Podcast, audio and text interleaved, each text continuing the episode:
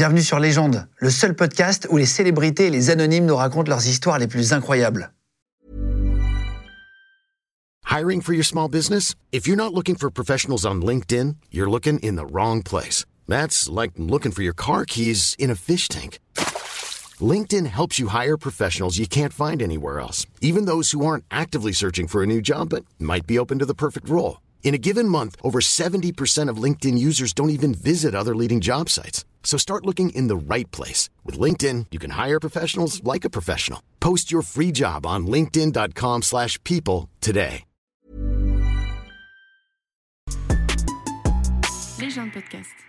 Bonjour tout le monde, soyez les bienvenus sur Légende aujourd'hui. Notre invité, il s'appelle Anthony Bourbon. Vous l'avez peut-être déjà vu dans l'émission d'M6, qui veut être mon associé. C'est un entrepreneur à succès, qui est génial en plus, euh, qui a créé la marque Feed de boissons, euh, qui permettent de faire des repas, en fait, euh, qui est assez incroyable.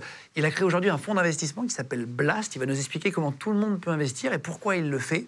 Euh, mais juste avant, je voulais vous remercier d'être de plus en plus nombreux. On est numéro un des podcasts audio en France aujourd'hui, donc merci à vous de nous écouter de plus en plus nombreux quand vous êtes euh, sur la route, quand vous êtes au sport, quand vous êtes dans le lit. En tout cas, merci à vous d'être de plus en plus nombreux et c'est parti avec Anthony Bourbon. Bonjour à tous, je m'appelle Anthony Bourbon, je suis entrepreneur, investisseur et je suis sur Legend.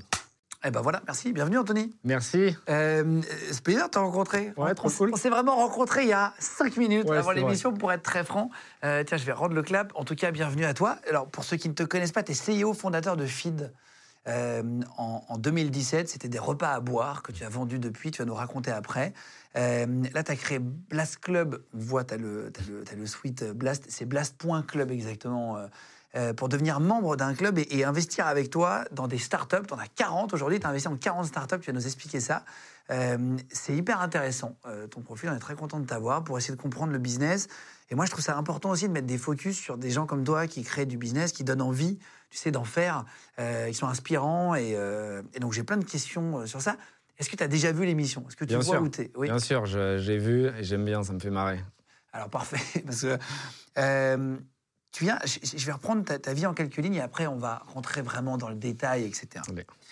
Euh, toi, j'ai- noté, j'ai regardé un peu toutes tes infos. Tu viens d'une famille où tu n'avais pas beaucoup d'argent. Euh, C'est le moins qu'on puisse dire à l'époque de ce que tu nous racontes. Que tu avais un papa assez violent et une maman qui enchaînait les dépressions, donc euh, un terreau familial compliqué au départ. Tu te retrouves carrément à la rue et tu vis de petits boulots pour t'en sortir. Et quelques années après, alors tu viens justement d'un milieu où tu as peu d'argent, tu crées une boîte, tu lèves 40 millions d'euros, euh, tu la revends plus de 100 millions, je crois, enfin tu fais un énorme gap. Euh, plus tard, tu deviens jury de l'émission Qui veut être mon associé, pour ceux qui, regardent euh, M6. hein. En 2006, tu lances donc le Blast Club, tu vas nous expliquer ce que c'est. C'est une plateforme d'investissement tout public, où tout le monde peut mettre de l'argent dedans pour investir avec toi, te suivre, etc. Une sorte de bah, c'est c'est un fonds d'investissement avec des particuliers. Et dans une interview, tu dis que tu as toujours su que tu voulais devenir entrepreneur, un peu à la Bernard Tapie. Ouais, c'est euh, important parce qu'il n'y avait pas vraiment de modèle et d'exemple. On est de la même génération à peu près. Et quand tu regardais euh, le capitalisme, c'était plutôt des hommes en costard-cravate qui avaient des grandes sociétés, souvent euh, héritées. Et il y avait peu de possibilités pour les jeunes comme nous de se dire moi aussi je veux le faire. Et Bernard Tapie, c'était un peu le seul qui venait d'en bas, qui avait réussi et qui vivait avec de la passion. Et, et ça a été le premier à starifier l'entrepreneuriat. Et malheureusement, pendant 20 ou 30 ans après, il n'y en avait plus d'autres. Et c'est pour ça que je trouve ça cool qu'aujourd'hui, ce monde des startups commence à s'ouvrir. Et c'est une de mes missions de pouvoir euh, tendre la, la main à d'autres profils différents. Plus patron euh, à la Silicon Valley, quoi. Ouais. C'est-à-dire un peu jeune, suite, en quoi. suite, en En suite suite. capuche, euh, jamais de costume? Si j'en mets de temps en temps, parce que je pense qu'un bon entrepreneur, c'est quelqu'un qui est capable de s'adapter. Et donc, il peut aussi bien parler euh, avec des gars euh, de banlieue, avec des sportifs, avec euh, des riches. Et, et- et au final, il faut être capable de mettre des t-shirts, mais aussi de savoir faire un nœud de cravate, même si c'est pas facile. Il faut s'entraîner à- à- à bien le maîtriser. Comment on sait qu'on est fait pour ça? Est-ce que tout le monde est fait pour les affaires? Je pense que tout le monde peut réussir dans le business, mais que tout le monde n'est pas prêt à faire les compromis nécessaires. C'est-à-dire que il n'y a pas de recette miracle, il va falloir travailler très dur, il va falloir s'impliquer, faire des compromis, euh, faire euh, euh, vraiment des choses qui sont pas rigolotes. Le week-end, quand tes potes ils partent en vacances, toi tu dois travailler. Quand les autres ils vont au resto le soir, toi tu dois travailler. Et ça, en fait, les gens ne le projettent pas, ne l'imaginent pas. Ils pensent à l'argent, mais l'argent, en réalité, c'est une finalité et, une conséquence d'un travail qui est extrêmement compliqué. Eh, Tu disais dans une interview, tu te battais pour la méritocratie. Tu crois que ça s'est un peu perdu en France? Oui, ça n'a jamais été là, même, je dirais, la méritocratie, euh, l'égalité des chances, j'y crois absolument pas. Toutes les études sociologiques vont dans le sens de démontrer qu'il y a une inégalité très forte. Euh, il faut 7 ou 8 générations à un pauvre pour s'extraire de cette condition initiale. Donc c'est-à-dire qu'il s'en sort jamais C'est quasiment impossible. C'est-à-dire que c'est quasiment impossible et c'est mon rôle de venir un peu bousculer cet ordre établi, de créer quasiment un vent de panique. Et c'est pour ça qu'il y a souvent beaucoup de discussions quand je prends la parole et de débats parce que les gens ont l'impression que je veux opposer les classes sociales alors qu'en réalité je veux les réunir et simplement remettre la méritocratie au cœur de la société de manière à ce que tout le monde puisse réussir. Moi, c'est vraiment un combat qui est important parce que je pense être un des seuls qui a été très très pauvre et qui aujourd'hui, à minima, fréquente les très très riches. Et j'ai l'impression que ces deux extrêmes ne savent même pas que l'autre existe. C'est-à-dire que moi, quand j'étais jeune, je me rationnais pour payer un kebab à 3 balles à la fin du mois. Ça coûtait 3 euros à l'époque euh, en, banlieue. Et, moi, j'ai des potes aujourd'hui qui euh, payent 200 000 balles pour euh, faire un aller-retour en jet privé, voir leur copine parce qu'elle est un peu déprimée le week-end. Et donc, en fait, ces deux mondes ne, ne s'imaginent pas l'un l'autre. Et c'est une de mes missions de les rapprocher parce que sinon, je pense que notre système va imploser. Si on donne plus d'espoir à la jeunesse, ils vont dire bah, de façon perdu pour perdu, viens, on fait la misère à tout le monde. Et c'est là où ça va être compliqué. Ouais, il faut qu'ils aient des rêves un peu, il faut qu'on ait envie de, faire autre chose que d'être arrêté. C'est clair, et en fait, à l'époque, tu avais le rap et le sport. Et l'entrepreneuriat, maintenant, c'est une nouvelle voie, c'est un nouvel axe. Et donc, tu peux dire aux jeunes, si moi je l'ai fait, tu vois, j'ai rien de particulier, je viens d'en bas, mon père était contrôleur de train, ma mère était euh, vendeuse, j'ai rien, j'étais à la rue quand j'avais 17-18 ans, j'ai pas de capacité particulière, j'ai pas fait des grandes écoles. Donc, si je l'ai fait, tu peux le faire aussi. Et en fait, c'est un peu comme si tu envoies un ricochet au milieu de l'étang, c'est l'onde de choc qui va se propager qui fait que le message devient éternel. Et donc, ça va bien plus loin qu'une réussite perso, c'est quasiment une revanche générationnelle. Tu vois, j'ai vraiment envie de dire à tous les 88, c'est mon année, vas-y, on va tout éclater. Venez, croyez en vous, arrivez à, à, sentir votre potentiel. T'es de 88, toi? Ouais. C'est ça.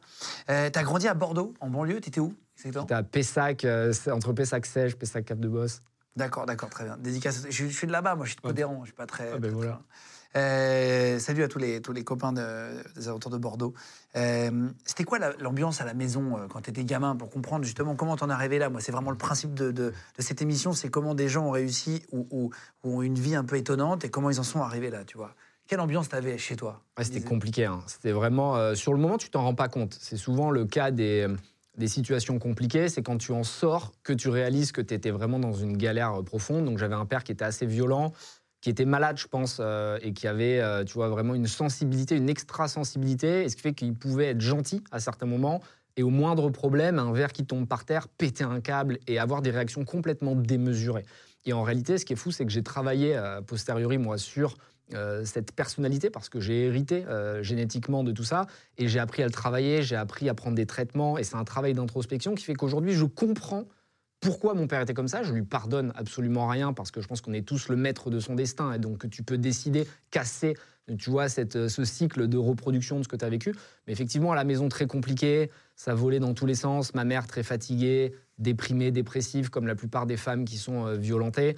Euh, et donc, pendant 20 ans, elle est restée avec ce mec et elle-même a été vachement affectée. Ça a nuit à notre relation aussi, puisque quand euh, ils ont divorcé, je devais avoir 16-17 ans, je me suis retrouvé à vivre avec elle, et ça a implosé à ce moment-là entre nous, alors qu'on pensait qu'enfin ça allait être euh, beaucoup plus euh, simple.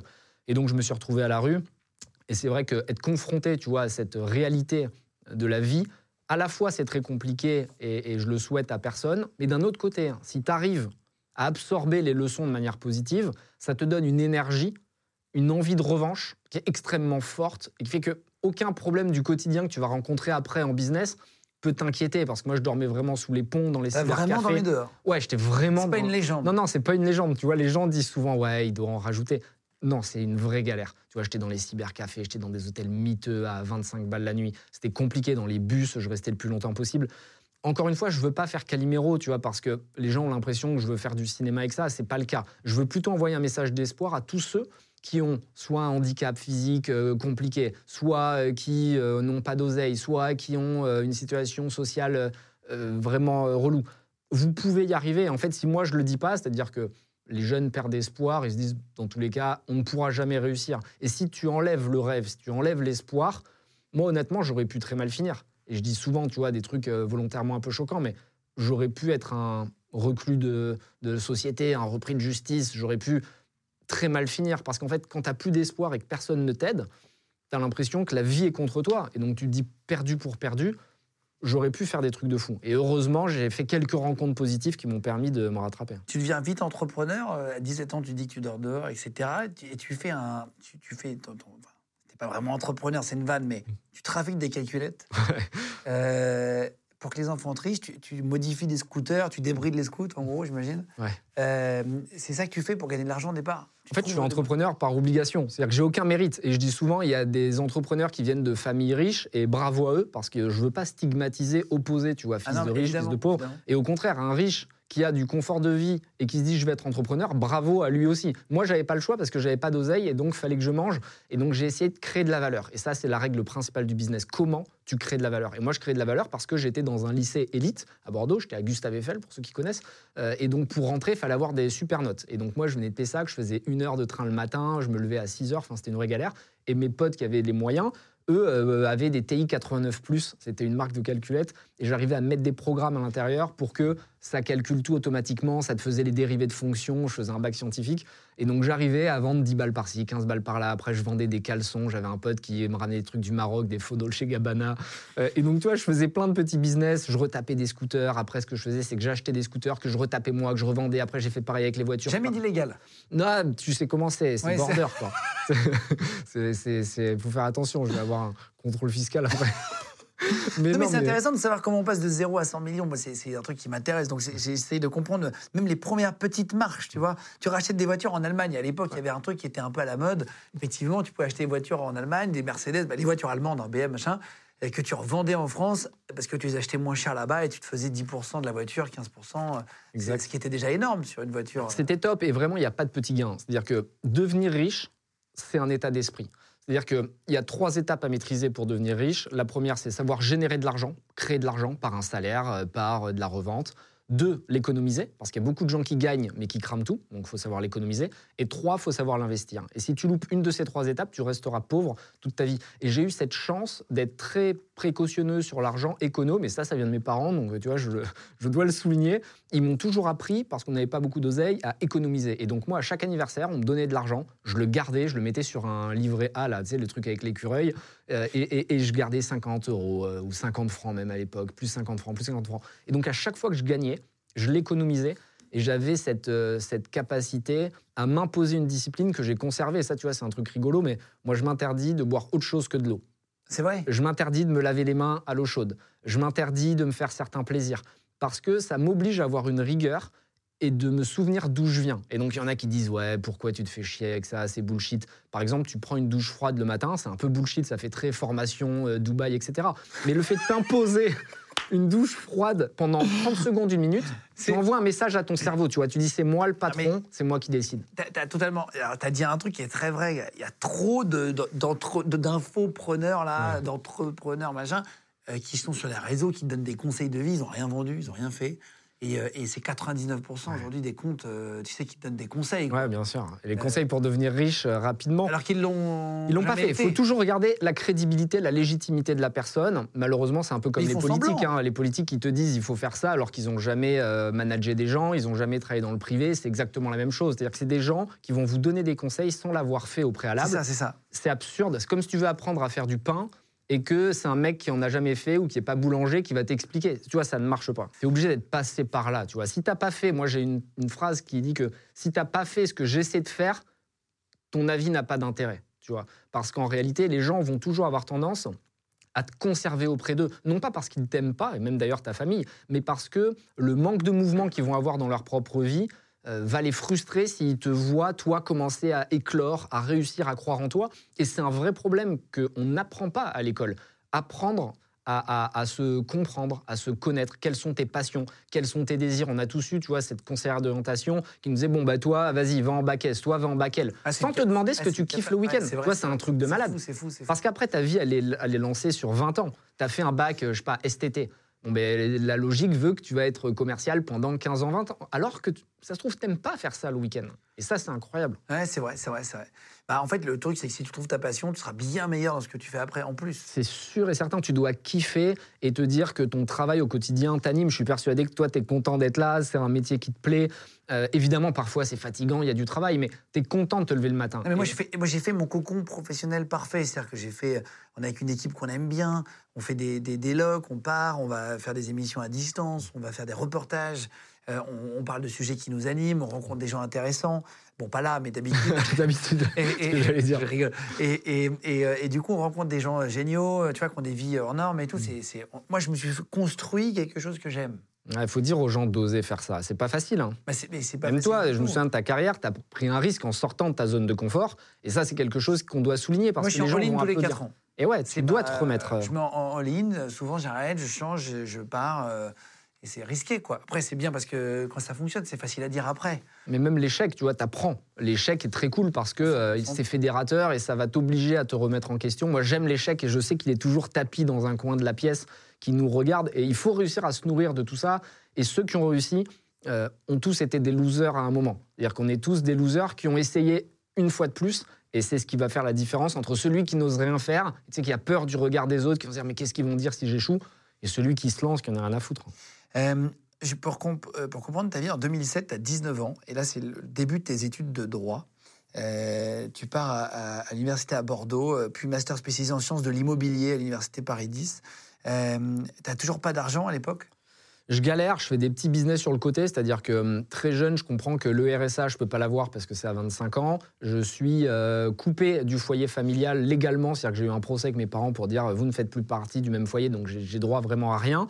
Et je dois gagner de l'argent, mais ce qui est cool, c'est que j'ai cet optimisme quasiment béat qui fait qu'à chaque fois que j'essaie, souvent j'échoue, mais je recommence. D'accord, Et, d'accord, et- et tu vois, les gens autour de moi m'observent et se disent le mec a l'air quand même déterminé et j'ai cette chance de faire ce qu'on appelle des club deals, c'est-à-dire que mes potes qui sont riches et héritiers me disent on fait des SCI ensemble, on va acheter des tout petits biens, c'était des biens en banlieue bordelaise à 80 000 euros. Moi, je m'occupe de les trouver, je fais les travaux, euh, je m'occupe de tous les trucs chiants. Eux font le levier bancaire sur, euh, sur euh, la, la SCI parce qu'en réalité, si lui est capable de lever 200 000 euros, toute la SCI peut en bénéficier.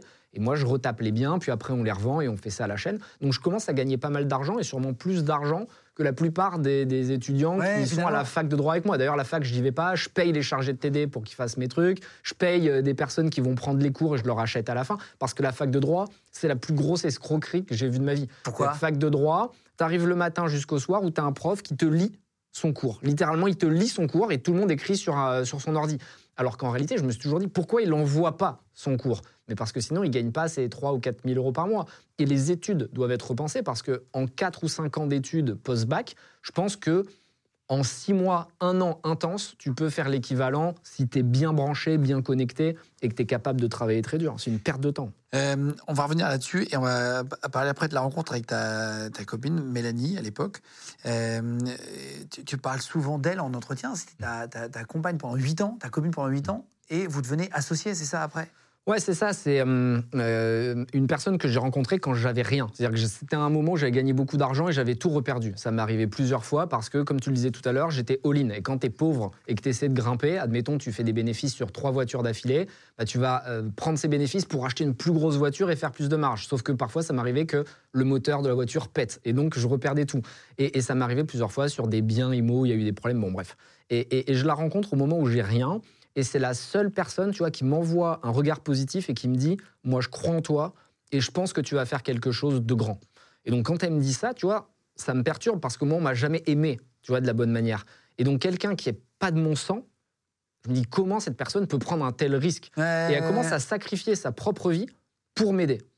De plein de manières différentes, que ce soit financière, dans son temps. Et donc, ça crée une sorte de dette émotionnelle. Tu vois, j'ai quasiment une obligation de réussite envers elle. Effectivement, pendant huit ans, on travaille tellement dur que on, est plus qu'un couple, à mon avis. Tu vois, on est des partenaires de vie. Et c'est là qu'il se crée quelque chose de fort où tu as une revanche à prendre mutuelle. Tu vois, c'est-à-dire qu'elle, elle vient, euh, pareil, d'une famille turque un peu compliquée. Elle n'a pas une vie euh, facile, elle vient de banlieue aussi. Et aujourd'hui, tu vois, ce qui est cool, c'est qu'elle est multimillionnaire, euh, elle dirige ma boîte Feed, elle est avec moi sur tous mes projets. Quand je gagne quelque part, je lui donne toujours un cut, je lui donne une partie. Et j'adore créer quelque chose de fort, de solide, et ça démontre qu'au final, même si tu n'as pas la famille qui te correspond. Tu peux créer, c'est un peu cliché, mais tes propres potes, tes- ton propre Ah, entourage. ton clan. Et encore plus fort. Et là, tu te crées ce que j'appelle moi une armée, tu vois, de soldats. On va faire un jeu, si tu veux bien, un happening. Euh, je vais te proposer des investissements possibles. Il y a des gens qui investissent dans toutes ces choses-là. On a regardé les, les- les plus gros investissements. Tu vas nous dire, d'après toi, ce qui est le mieux ou le moins bien, à peu près de tête, si tu penses que c'est une bonne idée ou pas. Parce que parfois, il y a des fausses bonnes idées, etc. Toi qui as investi en 40 startups aujourd'hui. Euh, Est-ce que les sneakers, les, les tennis de, de luxe, les, les modèles numérotés, etc., est-ce que c'est une bonne idée d'investissement quand tu as un peu d'argent à investir? Ça peut être une bonne idée si tu es passionné par la sneaker. C'est comme tout, il faut connaître, maîtriser le sujet. Et effectivement, tu peux lier l'utile à l'agréable. Et moi, j'ai pas mal de potes, tu vois, qui ont des décorations quasiment chez eux. Moi, je m'y connais pas, donc à titre perso, je le ferai pas, mais je sais qu'il y a pas mal d'argent à générer. ouais. Euh, Est-ce que, par exemple, les, les voitures de collection, c'est une bonne idée? Il y en a qui mettent des millions dans des euh, voitures euh, très anciennes, des vieilles Ferrari, des vieilles Jaguar, machin. Est-ce que ça, c'est une bonne idée? Il y en a qui gagnent beaucoup d'argent. hein. Les voitures, c'est vraiment pour moi la classe d'actifs facile à gérer, même si tu viens d'en bas, parce qu'en réalité, moi j'étais à Bordeaux typiquement, je cherchais un modèle très précis. Euh, je m'en souviens encore, c'était l'Audi A6 2 litres 7 TDI avant. Euh, donc c'était vraiment une voiture de bon père de famille.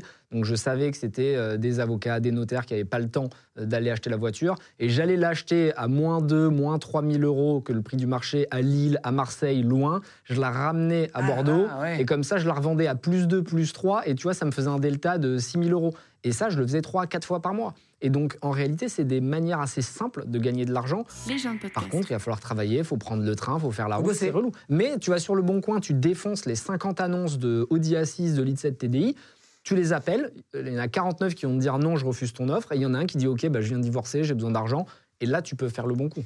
Euh, Est-ce que l'immobilier, d'après toi, c'est une bonne idée pour investir? C'est une bonne idée pour faire un fil rouge sur le long terme. Maintenant, ceux qui t'expliquent qu'ils vont devenir riches grâce à l'immobilier, ça prend beaucoup de temps. Euh, tu vois, en ce moment, il y a les taux qui euh, ont monté en flèche et donc ça devient compliqué de générer de l'argent.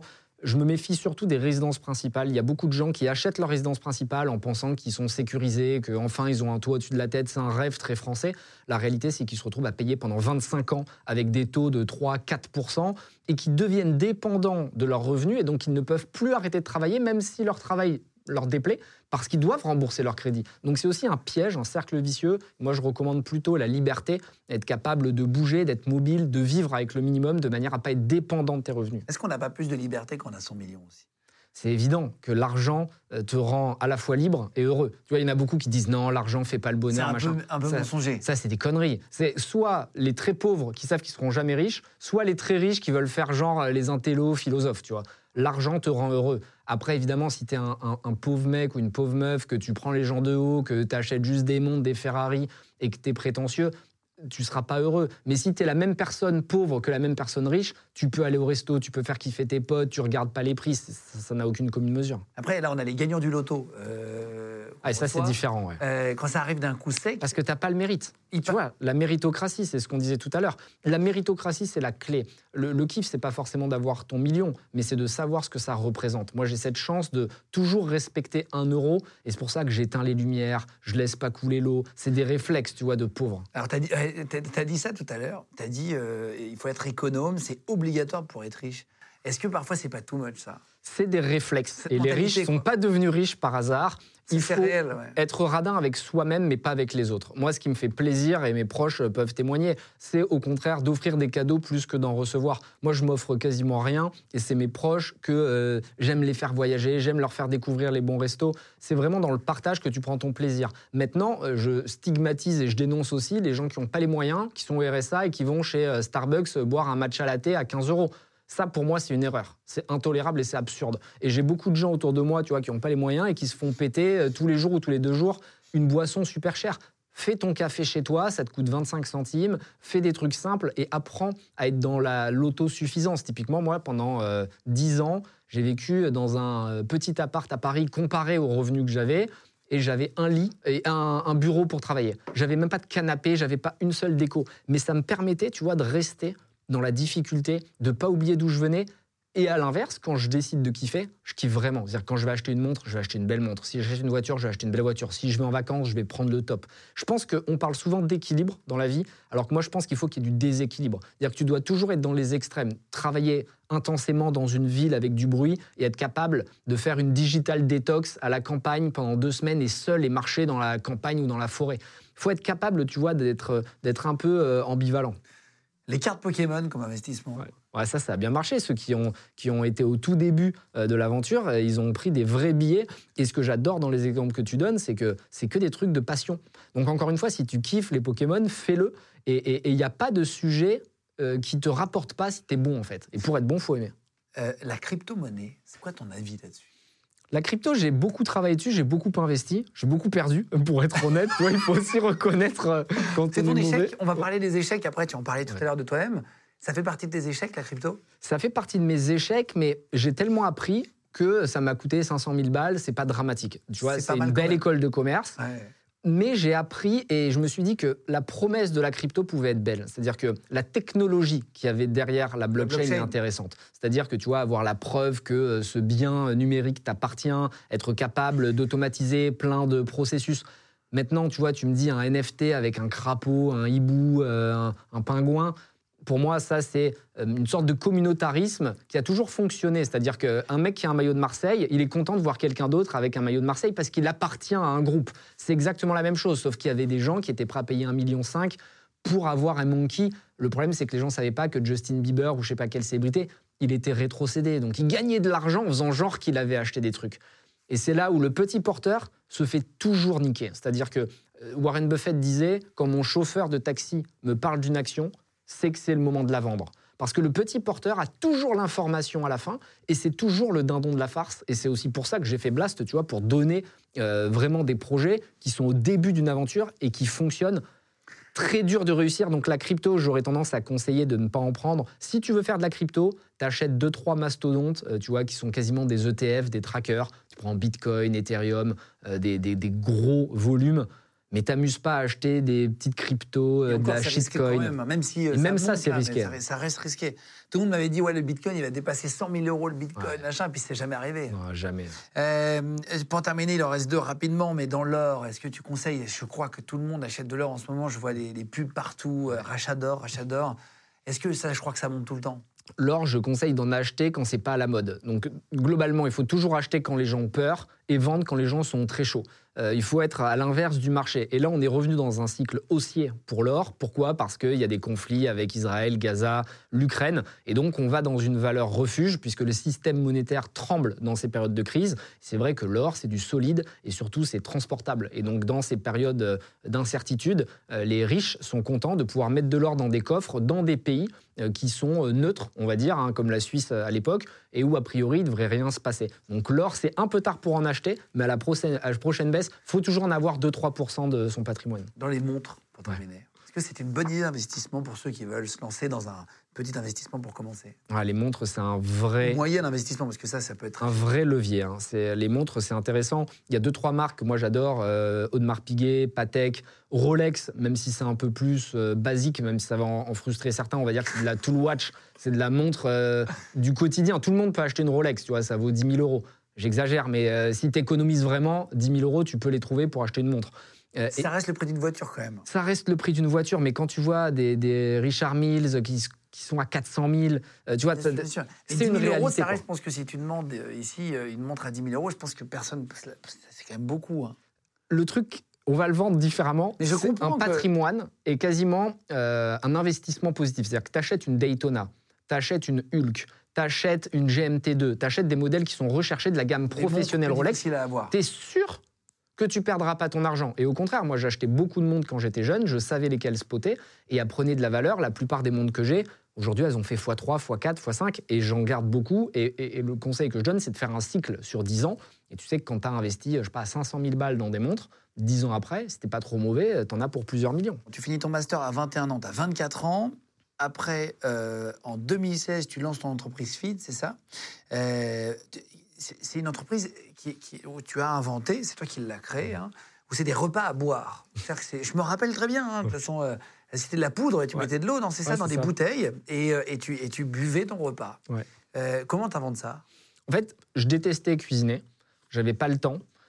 Et une start-up vient souvent d'un problème personnel. Tu identifies quelque chose, euh, ce qu'on appelle euh, un- une pain, donc une souffrance au quotidien. Tu dis, bah, je vais le craquer, je vais le régler parce que personne ne l'a fait. Et moi, je détestais cuisiner, je détestais que ma copine euh, cuisine, ça me gênait.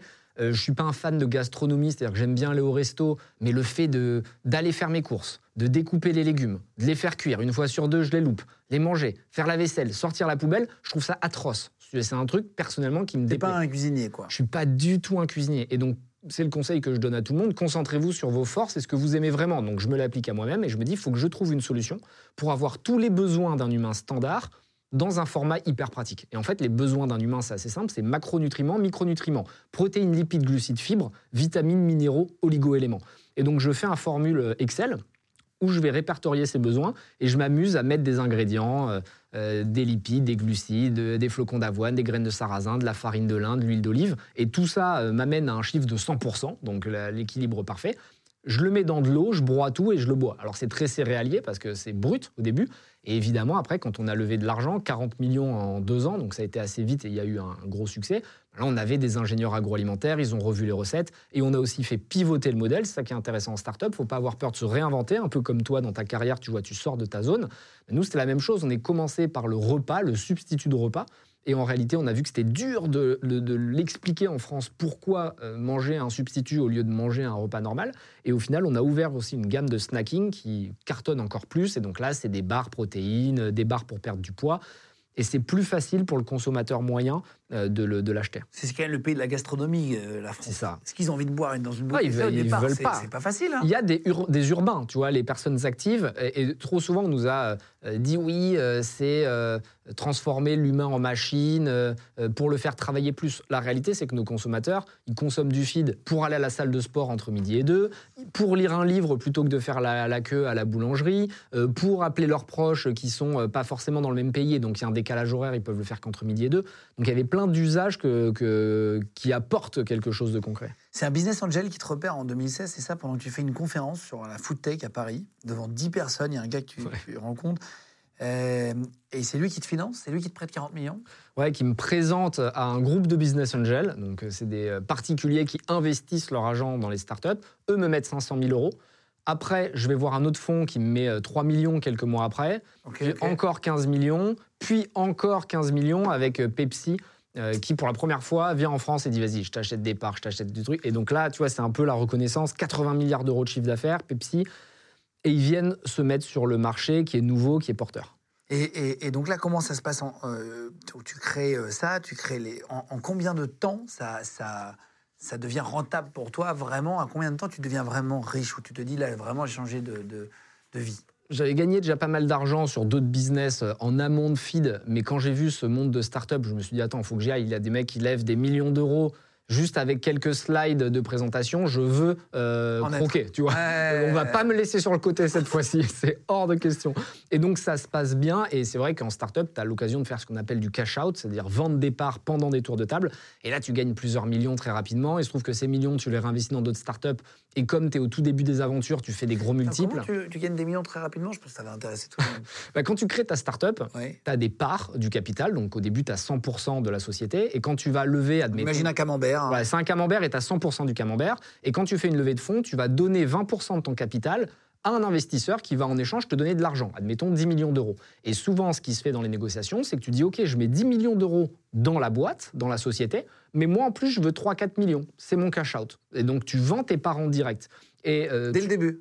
pas dès le début, au bout du deuxième ou troisième tour, si tu es un bon négociateur. Il y en a qui arrivent jamais à le faire.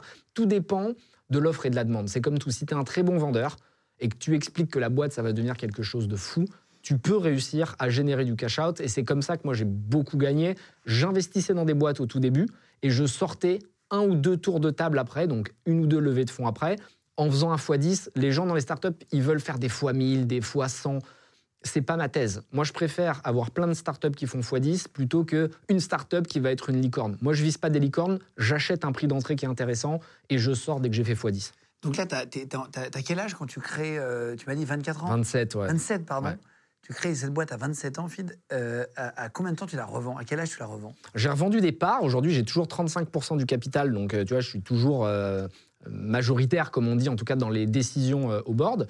Et j'ai lancé d'autres projets. Et c'est vrai que quand tu prends tout cet argent d'un coup, ça te change ta vie en fait, ça te change tes réflexes, mais j'ai cette chance d'être entouré d'anciens pauvres comme moi, parce qu'il y en a qui disent t'es un nouveau riche, je, dis, je suis plutôt un ancien pauvre, tu vois, c'est très différent. Et j'oublie pas d'où je viens. C'est pas la même chose, ancien ah, C'est pas du tout la même chose, parce que tu as les réflexes. Mais comment ça se passe pour euh, comprendre? Je peux parler de poser la question, après tu réponds si tu veux, mais tu, ça, tombe d'un coup, c'est-à-dire que tu disais que tu avais un peu d'argent, puis plus du tout, tu fais, tu fais des all-in tout le temps et tout ça tu vends tes parts, une partie de tes parts pardon, euh, de feed, tu, prends 100 millions comme ça d'un coup carré sur ton compte? On passe 100 millions sur ton compte, mais tu prends les millions de, ta vente. Et puis après, euh, évidemment, tu as d'autres business où tu peux leverager. Donc, euh, vu que tu as des millions sur tes comptes, tu vas voir ton banquier, il te prête pour de l'immobilier. Et ça te permet de gonfler ton patrimoine très rapidement. Et c'est vrai que c'est impressionnant de passer de si peu à autant. Mais j'ai l'impression, tu vois, comme beaucoup, je pense, de jeunes qui ont gagné de l'argent, d'être quasiment euh, non méritant et de se dire pourquoi moi j'ai eu droit à ça alors que d'autres euh, galèrent. Et donc tu es toujours dans, ce, dans, ce, dans cette dichotomie quasiment à te dire est-ce que, est que je le mérite? Tu vois, tu te poses la question. Et c'est pour ça que j'essaie toujours de recréer des boîtes pour renvoyer l'ascenseur. On a des fonds de dotation chez FID, on aide beaucoup les jeunes, on distribue des repas. Parce que je pense que la réussite personnelle n'a d'intérêt que si tu arrives à avoir un impact autour de toi. Et mon kiff, euh, tu vois, c'est plus que Mélanie euh, ait de l'argent que moi j'en ai. En fait, si tu veux, mon argent, j'y suis pas attaché. Oui, t'es pas attaché, mais tu es quand même content de le recevoir. J'aime bien l'avoir dans la poche, ah mais, euh, mais tu vois, je suis pas attaché. Non, mais ça, quand tu le touches, que tu vois ton compte en banque pour la première fois et tu refresh, est-ce que tu fais une fête? Non, même pas. En vrai. Il y a des potes qui ont fait des fêtes d'anciens pauvres. On appelle ça, c'est des, des, fêtes d'anciens pauvres. C'est quand tu as gagné 10 millions, 15 millions, ils font une grosse stuff. En fait, moi, j'ai toujours l'objectif d'après. Là, par exemple, tu me dis, est-ce que tu es fier de toi? Je ne suis pas fier du tout de ce que j'ai fait. Euh, je pense que j'ai bien travaillé, j'étais au bon moment, au bon endroit, j'ai du mérite, mais il y a aussi une part de chance. Je veux être milliardaire. Tu vois, tant que j'aurai pas mon milliard, je serai pas satisfait. Et le jour où je serai milliardaire, je me mettrai un nouveau défi qui paraît fou. Tout le monde s'est moqué de moi. C'est-à-dire quand j'étais jeune et je disais je veux un million, tout le monde rigolait. Mes potes me disaient t'es complètement fou. Quand j'ai eu un million, que j'ai dit j'en voulais 10, tout le monde a rigolé. Quand j'en avais dit, j'ai dit j'en voulais 100, tout le monde a rigolé. Et là, quand je dis je vais être milliardaire, ils me disent Bon, Anthony, t'as pris des millions, ok, c'était possible, mais le milliard, tu peux pas. Et je vais leur montrer que c'est faux. Parce qu'en fait, je le fais même pas pour moi, je le fais pour les gens qui n'ont pas eu ma chance. Très souvent, je regarde sur Facebook ou Insta des anciens potes, tu vois, d'il y a longtemps, ils sont toujours au même endroit, euh, au même stade euh, où on jouait au, foot euh, sans filet. Je réalise que je dois aussi quasiment les venger pour eux-mêmes parce que ils se sont satisfaits de leurs conditions. Et donc, c'est pas critique, chacun fait ce qu'il veut. Mais la réalité, c'est que moi, je sais que c'est possible. Et donc, c'est toujours frustrant pour moi de voir des gens qui ont du potentiel, parce que les gens les plus intelligents que je connais, c'est ceux qui viennent d'en bas, la plupart du temps.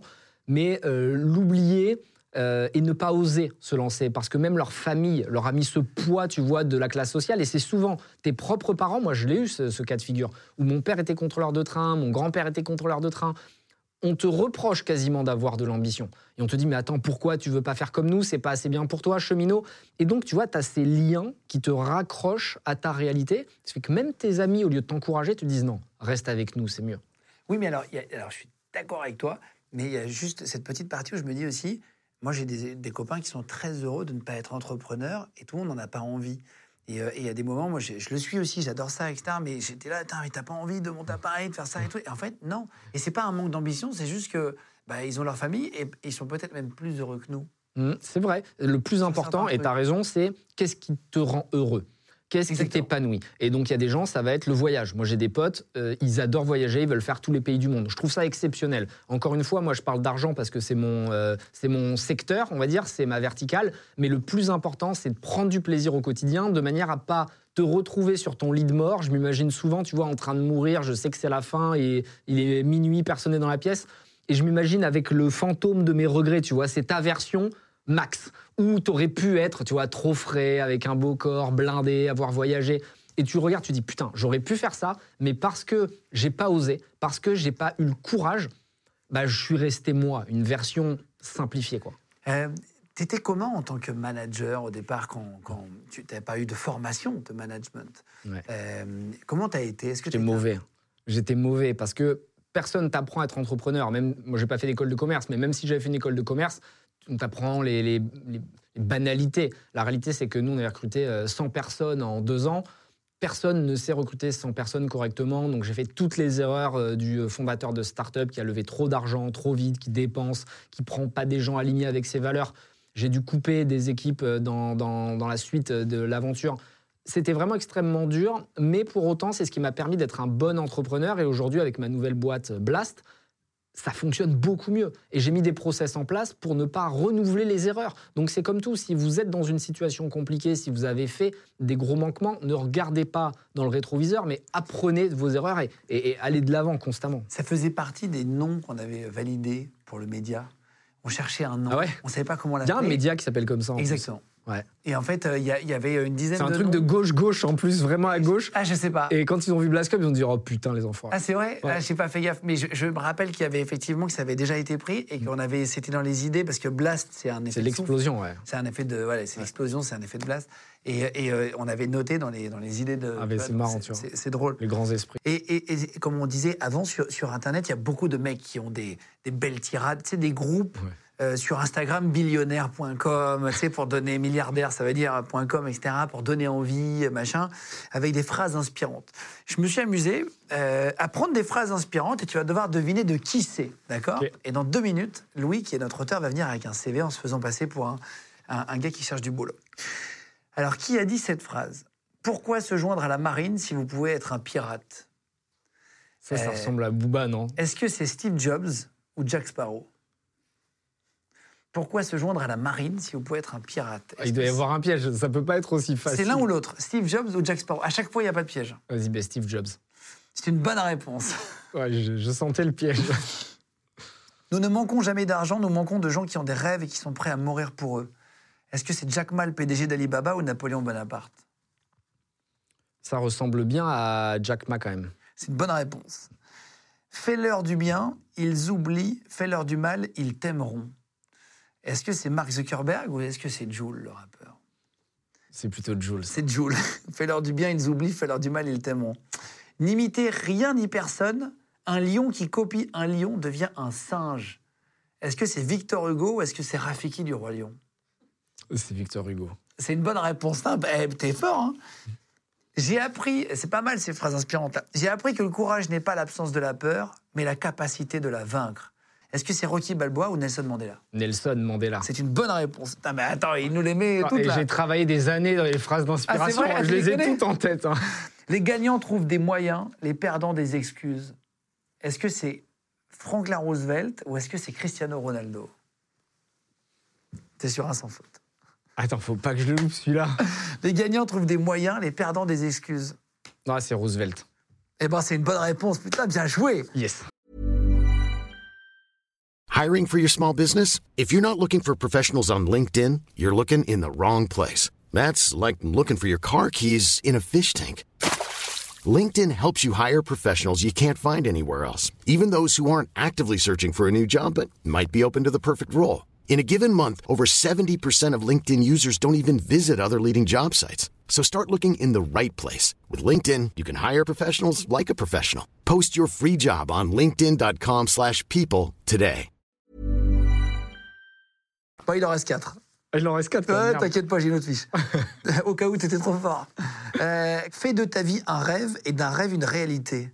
Est-ce que c'est la fée Clochette ou Antoine de Saint-Exupéry? Saint-Exupéry. Exactement. En suivant le chemin qui s'appelle plus tard, on arrive sur la place qui s'appelle jamais. Est-ce que c'est Sénèque ou est-ce que c'est Sadek? Sénèque. Bonne réponse. Oh, la dernière, dernière, il en reste plus qu'une et tu fais un sans faute. Avec du travail, de la résilience et de la détermination, tout est possible. Est-ce que c'est Anthony Bourbon ou Elon Musk? Ouais, c'est moi ça. Exactement, c'est sur ton site internet. Bon, trop cool. Euh, T'as mis des situations. Tu nous as fait un sans faute. Ouais, je suis assez content. Putain, bravo. J'aime gagner. C'est un vrai truc que t'as en toi, la gagne. Ouais. Il faut ça. toujours dans les gagner. J'aime gagner pas pour écraser l'autre, mais pour le plaisir de repousser euh, tes capacités. Moi, tu vois, j'adore Sangoku, c'est notre génération. Sangoku, il se bat contre plus fort que lui, il aime ça. Moi, j'aime me confronter, c'est un peu ce qui s'est passé avec qui veut être mon associé, avec des personnes plus expérimentées. Euh, ils ont 50 ans, 60 ans, ils ont déjà gagné beaucoup d'argent. Et c'est avec eux que je veux euh, me fighter, tu vois. J'ai pas envie de me battre avec quelqu'un qui est euh, plus, plus faible. Donc vraiment, la gagne, je pense que c'est important et c'est positif. C'est comme dans la boxe, en fait. Ton, ton adversaire, c'est toi-même avant toute chose. C'est tu dois combattre tes, tes propres peurs. Tu me répondras honnêtement si tu veux ou pas si tu veux pas, mais est-ce que quand, quand on gagne autant d'argent, qu'on réussit, est-ce qu'on tombe dans certains excès? Euh, Je parle pas forcément de drogue, hein, je parle Non. de, ça peut être même de l'alcool, des soirées, la fête. Est-ce qu'on prend la grosse tête à un moment donné? Est-ce qu'on a un petit échec? Est-ce que toi, tu as, vécu un petit passage euh, dont tu n'es pas fier après? Ouais, en fait, j'avais déjà fait ces erreurs quand j'étais jeune et les premières fois que j'avais gagné de l'argent, donc à 20, 21 ans. Et là, j'avais été un cliché, je mettais des, des bouteilles en boîte de nuit, je faisais plein de trucs de cassos comme ça. Euh, et du coup, quand j'ai vraiment eu de l'argent, j'ai arrêté de le faire. Et, et j'avais pas besoin. Et ce qui est fou, c'est que De moi, j'a- montrer Ouais, j'avais ce complexe du banlieusard, mais vraiment énervé. C'est-à-dire comme je manquais et que j'avais souffert du regard des gens. C'est-à-dire que tu vois, moi, j'ai toujours euh, les fringues pas au top, euh, j'avais pas le bon sac à dos, le bon truc. Et je regardais les gens me juger. Et donc, dès que j'ai eu de l'argent, j'ai acheté la Rolex, j'ai mis des bouteilles en boîte de nuit, j'ai acheté une voiture. Et en réalité, j'ai compris par la suite, et c'est pour ça que je me permets aujourd'hui de, de transmettre un peu mon expérience, que j'aurais dû l'investir, cet argent, j'aurais dû l'économiser de manière à le faire fructifier. Parce qu'en fait, tu achètes pour le regard des autres, pour rassurer ton image et leur dire regardez, j'ai réussi. Mais les très riches s'en foutent parce qu'en fait, un riche, quand il voit quelqu'un qui a une Rolex, il rigole. Tu as fait un post Instagram récemment sur un truc qui s'est passé. On a, on a fait d'ailleurs un post sur l'Instagram de, de Légende euh, à ce moment-là. Il y a eu un mariage à 55 millions d'euros à Paris, euh, fastueux avec Versailles, avec la Tour Eiffel, etc. Et tu as fait un post où, où, en fait tu, tu rigoles de ça. Euh, pourquoi?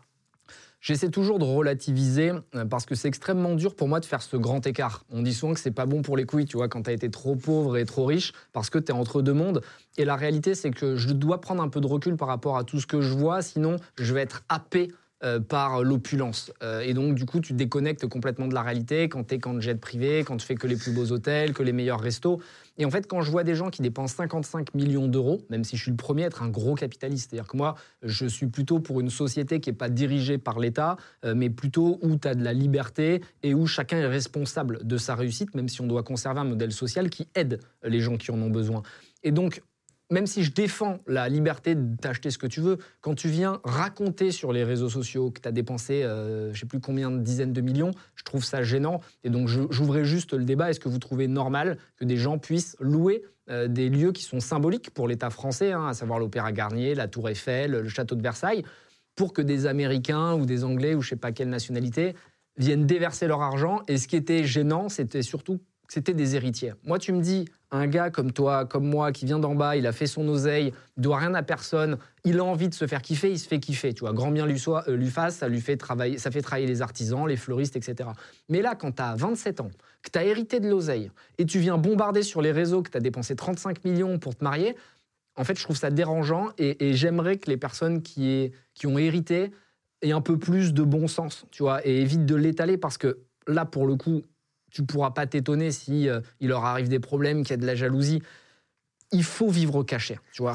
C'est pas une bonne idée, et je te rejoins en réalité, mais quelque part, euh, ils repartagent la richesse. C'est-à-dire que finalement, bah, comme tu l'as dit, ça va, ils ont loué Versailles une fortune, ça va permettre de faire des rénovations. Enfin, je sais Ouais, pas t'as raison. Je sais pas s'ils vont vraiment les faire, mais en tout cas, ça fait bosser euh, 400, Il y a de la 50 TVA, mais c'est sûr. machin et tout. Peut-être que ça, Ça répartit, crée du mais c'est une erreur, en tout cas en termes de business. Au moins, tu l'affiches pas. En fait, le faire, je trouve ça cool. Si tu as les moyens, fais-toi kiffer. Et d'ailleurs, il y a plein de gens qui nous ça. regardent, qui vont trouver hyper déplacé que moi, je puisse juger ça, alors que en vacances, si je dépense 50 000 par semaine, ils vont me dire, mais t'es complètement martien de dépenser ça. Donc, euh, t'es toujours le pauvre d'un autre hein, et le riche d'un autre. Mais le fait de, de le bombarder sur les réseaux, de le raconter Oui, à tout peu- alors que t'es héritier, tu vois, c'est quand même gênant. Moi, Oui, je pense que le mérite, c'est important. Ouais, c'est un manque d'élégance. En fait, quand tu es riche à ce niveau-là, sois un peu subtil. Et d'ailleurs, ce qui est incroyable, c'est que mes amis les plus riches, c'est souvent ceux, tu les vois, ils sont habillés comme des clochards. C'est vrai, moi je, connais quelques personnes. Plus t'es riche, plus t'es clochard. C'est incroyable, vrai, hein. Vrai, vrai. Et moi, j'essaie de me clochardiser. C'est-à-dire que plus je gagne, plus je mets des t-shirts un peu sales, parfois je me lave pas et tout, pour vraiment faire le, le vrai riche. Quoi. Juste avant que tu nous donnes des conseils sur, le, sur les CV, sur comment bien faire son CV, je vais te donner des pitchs de boîtes étonnants. Euh, parce que tu as créé Blast, c'est quelque chose que je, je- moi j'avais jamais entendu parler, une sorte de fonds d'investissement où tout le monde pouvait mettre euh, de l'argent. Tu vas nous le pitcher juste après. Euh, là, je vais donner des pitchs de boîtes étonnants. Tu vas nous dire si c'est des vrais ou des faux. Ok. Ok, toi, en tant qu'investisseur, tu as investi en 40 startups. Est-ce que si j'étais venu te pitcher cette boîte-là, tu y serais allé, d'accord? Un site qui vend des chewing-gums déjà mâchés par des célébrités. Est-ce que ça existe ou pas? C'est possible. Il y en a qui vendent leur paix et qui les mettent dans des boîtes et qui les vendent, les influenceurs japonais et chinois. Donc, c'est vraiment dans un level euh, incroyable. Euh, C'est pas impossible que ça marche. Il y a bien des célébrités tu sais, qui se filment en train de dire bon anniversaire, machin, et qui te prennent 50 balles. hein. Les cartes de dédicace vidéo, euh, ça. Non, ça, ça n'existe pas. Mais Bon, voilà. Idée de business pour ceux qui nous regardent. une société de location de faux amis, des acteurs qui viennent jouer le rôle d'un ami. Ouais, ça c'est euh, c'est très probable. On est dans une société euh, de solitude et la solitude a un impact sur la santé. Il y a plein d'études qui démontrent que Ah oui malgré les réseaux sociaux euh, qui euh, nous font croire qu'on est stylé et qu'on est hype et qu'on a plein de gens autour de nous, la génération Z est la plus seule qui ait jamais existé et ça a un impact terrible, direct sur ta santé. Ah, c'est vrai Ouais. Euh, Est-ce que un bon coin, l'équivalent du bon coin, mais uniquement pour acheter des cheveux, est-ce que c'est vrai? Un mec sur le bon coin qui vend. Non, non, l'équivalent du bon coin, un site de vente Ah ouais, particulier à particulier sur des cheveux. ouais, c'est possible. Il y en a plein qui ont des euh, problèmes et qui achètent des, des- des rallonges, etc. Je sais pas comment ça s'appelle. mais ouais. Exactement. Non, non, mais ça, ça existe complètement. Euh, ça sert aussi à faire des perruques pour des gens qui sont malades ou des gens qui ont tout, juste besoin, tout, tout simplement besoin de, de mettre des moumoutes. Là, Toi d'ailleurs, tu perruques. nous m'expliquais euh, Bah, moi, tu vois, caméra j'ai- que. exactement. Euh, euh, un site qui vend des fausses crottes de chiens en fonction de la race et de la taille des chiens. Ouais, ça pour le coup, euh, ce serait triste que ça existe. Alors ça n'existe pas, mais je pense que euh, on a mis non, mais il y a des sites qui, qui- qui- c'est possible qu'ils fassent ce genre de trucs. hein. Euh, une application qui t'empêche de dépenser quand tu es trop bourré. Ouais, ça, ça doit exister. Il y a aussi des applications dans l'autre sens qui te forcent à garder tes bitcoins euh, ou ton argent euh, pour euh, que tu économises pendant des années. Donc je pense que ça doit marcher ça. Eh ben c'est vrai. DRNK Pay qui connecte ta carte de crédit sur des alcotests sur ton téléphone portable. Tu dois souffler à partir de 21h pour Mm. pouvoir acheter quelque chose, etc. jusqu'à 6h du matin au cas où tu es complètement bourré. génial. Euh, et pour terminer, une société qui cryogénise le cerveau, ton cerveau quand tu meurs pour te faire revivre dans le futur. Ouais, celle-là, je la connais. Ils m'ont pitché. Ça s'appelle tomorrow.bio. Et, et l'idée, c'est que euh, si tu meurs, on vient te chercher dans l'heure qui suit avec un jet privé et on te cryogénise dans l'espoir que dans 1000 ans, on puisse te ressusciter. Et typiquement, moi, je suis en train de m'abonner. Je trouve ça génial parce que, OK, ça te coûte 50 balles par mois. Pour un mec qui a de l'argent, ça change rien à sa vie. Mais peut-être que dans 2000 ans, on aura trouvé la technologie. Moi, je suis trop content de vivre euh, au milieu des tours. Et des, des- Tout le monde me dit dans quelle époque tu aurais aimé vivre, les années 50, les années 80. La réalité, c'est que c'est très bourge de dire Ah, les années 50, euh, c'était incroyable. Mais en fait, c'était pas incroyable. Euh, Tu mourais de faim, euh, euh, il y avait euh, de plus en plus d'inégalités. Aujourd'hui, on est bien lotis, même si les gens critiquent euh, notre époque. On a du chauffage. Il y a du chauffage, enfin tout le monde. Il y a vraiment de moins en moins de différences euh, dans, le, dans la société, beaucoup moins de maladies, beaucoup plus de moyens pour voyager. Euh, au final, il y a de plus en plus d'égalité dans le monde du travail. Bon, bref. Euh, alors que vivre dans l'avenir, ça, ça m'excite. J'aimerais voir l'humain parce que c'est un peuple multiplanète, à mon sens. Tu vois, on n'est pas fait pour vivre que sur la planète Terre. Et la technologie nous emmènera sur d'autres planètes. Alors, ça va être dans 1000 ans, dans 2000 ans, mais c'est évident que ça va se passer. Un site internet qui vend des chaussettes par trois. Les gens de podcast. Par trois. Ouais, ça doit exister, mais euh, la troisième, elle sert à quoi? Eh ben, elle sert, et ça existe, et ça sert parce qu'ils disent qu'on perd toujours une chaussette. Ah bah oui, c'est vrai. Et en fait, du coup, ils t'en mettent trois directement à chaque fois. C'est pas con, Habile. ouais. Habile. Euh, allez, pour terminer, euh, un dernier. Une société qui crée des bijoux à partir des cendres d'un proche. Ouais, ça, ça doit exister. C'est glauque, existe. mais ça doit exister. Ça existe aussi. Euh, Il y en a beaucoup. hein. Une société qui propose quelqu'un qui vous dira non. Pour les ultra riches. Ouais, c'est possible parce que les riches, ils ont toujours une cour autour d'eux. Et tous les milliardaires que je connais, ils ont des gens qui rigolent à la moindre blague, et tu vois, qui sont là pour leur servir un café. Donc, euh, ouais, peut-être que ça leur ferait du bien d'avoir quelqu'un qui dit non. Euh, Effectivement, il y a des cours et tout ça, tu as complètement raison, mais là, ça n'existe pas. Mais peut-être que ça, après, il y aura peut-être d'autres business. On n'a pas Ouais. évidemment regardé tous les sites internet du monde, mais en tout cas, on n'a pas trouvé en tapant une recherche simple. Euh, un site qui propose de faire des speed dating entièrement nus. Bon, bah, au moins, comme ça, tu as la marchandise qui est transparente. Il y a, tu laisses ta chance au produit. Mais euh, ouais, ça doit exister hein, dans le milieu un peu des échangistes et tout. Ça doit pas les choquer. hein. Alors ça, ça existe. Euh, bah, moi, j'ai pas vu, mais en tout cas, c'est peut-être que euh, c'est possible que ça existe. Euh, on va faire rentrer Louis. Louis, avec trois CV, tu vas nous dire maintenant les choses à faire et à ne pas faire si vous faites votre CV vous aussi, si vous cherchez du boulot. C'est parti. Allez, ça y est, Louis s'est installé. Je te présente Louis, Anthony, Anthony, oui, Louis. Enchanté. Euh, Louis qui écrit les émissions, qui a pensé à, à cet happening euh, très justement, euh, voilà, parce que c'est vrai que c'est un vrai problème pour faire les CV aujourd'hui, ce qu'il faut faire, pas faire. Ça remonte à quand en vrai ton dernier CV je pense l'année dernière. hein. L'année dernière. Et j'avoue que je me suis posé la question de. C'est toujours compliqué quand tu fais un CV. Quels sont les trucs que tu dois mettre en valeur? Est-ce que tu fais un truc très original, mais pas trop? Euh, Quelle photo choisir, etc. Et donc, on est allé sur Internet. On allait checker un peu toutes les euh, erreurs à ne pas faire, parce qu'en fait, il y a des gros trucs, des trucs basiques, mais aussi des petits trucs dont on ne se rend pas compte. Donc, on t'a fait trois CV différents. Là, je viens en tant que candidat euh, pour trois postes différents. Je suis trois personnes différentes, on va imaginer. Euh, Il y a des erreurs dans chacun des CV que je vais pouvoir repérer. À toi, à vous, je vais vous le distribuer à chacun d'ailleurs. Ça va apparaître de toute l'école. façon, ça va apparaître sur, sur votre image. Donc ça c'est le même. Ah non. Alors là, tu peux commencer avec le premier. Il y a Ah, trois CV premier. différents dans la main. Donc le premier, tu postules pour quoi comme poste? Là, je suis auteur, qui D'accord. est mon métier actuel. Euh, je veux postuler, par exemple, pour, euh, euh, pour écrire des idées euh, chez euh, les gens de médias, par exemple. D'accord. Voilà. Euh, Il y a mes expériences. Ça, c'est mon premier CV. Je vous laisse regarder. Alors moi il y a un truc qui me choque tout de suite. Je pense qu'Anthony t'as la même. La photo. La photo. Pas photo de soirée. Photo de soirée avec une bière. Euh, moi, j'en ai déjà eu des comme ça. Et je pense qu'il y en a qui font des trucs pour faire un peu les mecs drôles et tout. Vraiment? Bah oui. Ouais, c'est pas bon. Ça, tu... c'est pas professionnel. Il y a des règles, c'est fond uni, fond noir, fond blanc, photo euh, où t'es pas avec un grand smile, t'es sympa mais professionnel. Tu peux pas mettre tes photos Instagram. Même si c'est des métiers artistiques un peu fun et tout ça. ouais. Parce que les- les- c'est- forcément, c'est des métiers rigolos. euh, tout ça, et il faut quand même garder, au moment où tu te présentes, un minimum de, de professionnalisme et tout. Et, et- et après, moi, ça me fait marrer en réalité. Mais effectivement, pour la plupart des boulots, c'est compliqué. Tu as, moins confiance. Tu vas pas te dire, tiens, je vais lui confier des responsabilités. Ah bah là, ouais. Alors qu'en vrai, c'est juste un mec qui s'amusait et il a raison de faire cette photo. Mais peut-être Ouais, pas sur pas CV, quoi. La vie est une compétition et donc euh, tu sais que tu vas être en compétition avec d'autres gens et, et tu dois envoyer un message de crédibilité et de Ouais. Donc ça, c'est le premier point. Deuxième point, tu vas pas rentrer trop dans le détail. Formation, journée d'appel, diplôme de la SSR. ça, tu vois, C'est quoi SSR déjà? C'est le, scout, ça, non? Ah oui, c'est le BSR. Mais c'est le truc que tu passes à l'école en faisant du vélo. je sais pas si vous vous souvenez. Dans- Au Oui, milieu donc- des plots, là. Oui, exactement. C'est trop, c'est trop pointu en fait. hein, En fait, c'est que Surtout que tout le monde l'a, là. Tu peux Ouais. pas le rater, la SSR. Et tu peux pas être fier de ça. Tu vois, Voilà. C'est-à-dire que si tu es fier de ça, c'est vraiment que tu te mets pas une, une échelle d'ambition qui est à la hauteur. À moins que ça soit un stage de troisième.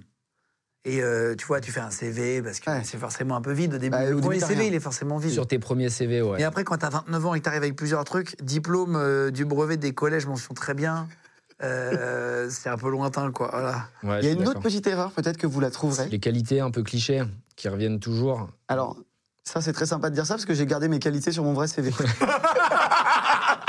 C'est vrai je te jure que c'est vrai, je le prends hyper mal. Humour, humour.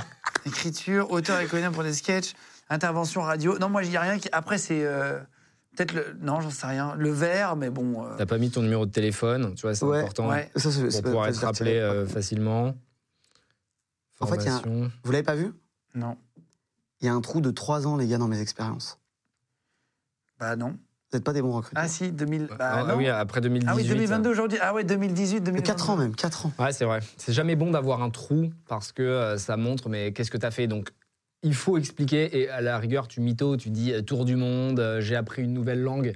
Mais c'est vrai que 4 ans à ton âge, Ah, il faut a- mieux, il faut mieux mytho, tu crois ouais, Ouais. il faut savoir mentir un peu. hein. De toute façon, c'est de la vente. Tu ne réussis pas sans mentir. C'est-à-dire que fake it until you make it, on dit dans les startups. Ce qui veut dire en français. Euh, il faut mentir jusqu'à ce que tu puisses euh, réussir. En fait, mange jusqu'à ce que tu le sois, quoi. Exactement, tu Ouais. vois, tu dois euh, survendre et, et ça c'est quelque chose qu'on n'apprend pas aux jeunes, savoir se vendre. Tu vois, on va nous parler de, on va nous faire faire de la flûte à bec, on va nous faire euh, parler des Carolingiens, des Mérovingiens, euh, de toute la ligne des ancêtres de Clovis, mais par contre on va pas nous apprendre à parler, à se vendre et, et c'est la clé.